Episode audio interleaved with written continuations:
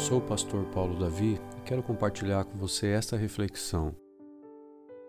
Você já deve ter aprendido que tudo que é bom tem seu preço. Coisas simples, como uma pilha das mais baratas que você compra para funcionar seu teclado e mouse, parece ter a duração do valor que você pagou, quase nada.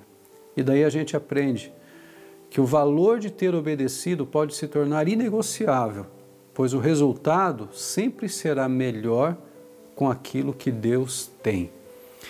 Jesus foi o maior exemplo de obediência que pode existir. Hoje nós podemos ter nele a fonte da salvação eterna. Eu poderia destacar aqui o momento do Getsemane, quando Jesus ora: Pai, se possível, passa de mim esse cálice. Mas ele completa: Mas seja feita a sua vontade. Este ato de Jesus me ensina que obedecer tem seu preço e nem sempre será tão leve como pensamos ou sem um custo.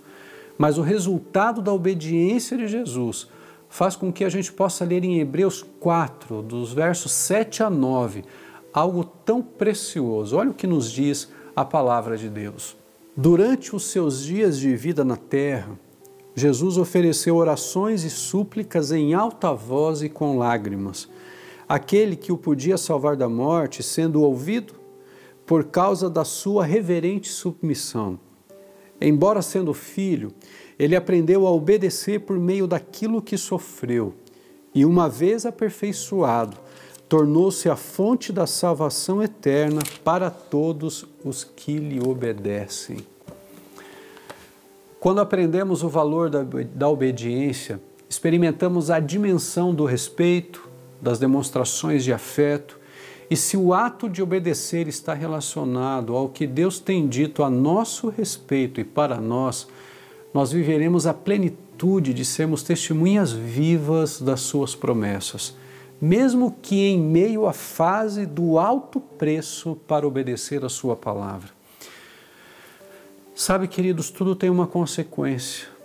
Portanto, o meu maior desejo é que as maiores consequências que eu e você nós possamos passar na nossa vida ela seja como resultado da obediência ao que Deus nos fala, mesmo que tenha um alto preço. Obedecer a Deus é um ato de inteligência, mas principalmente um ato de rendição.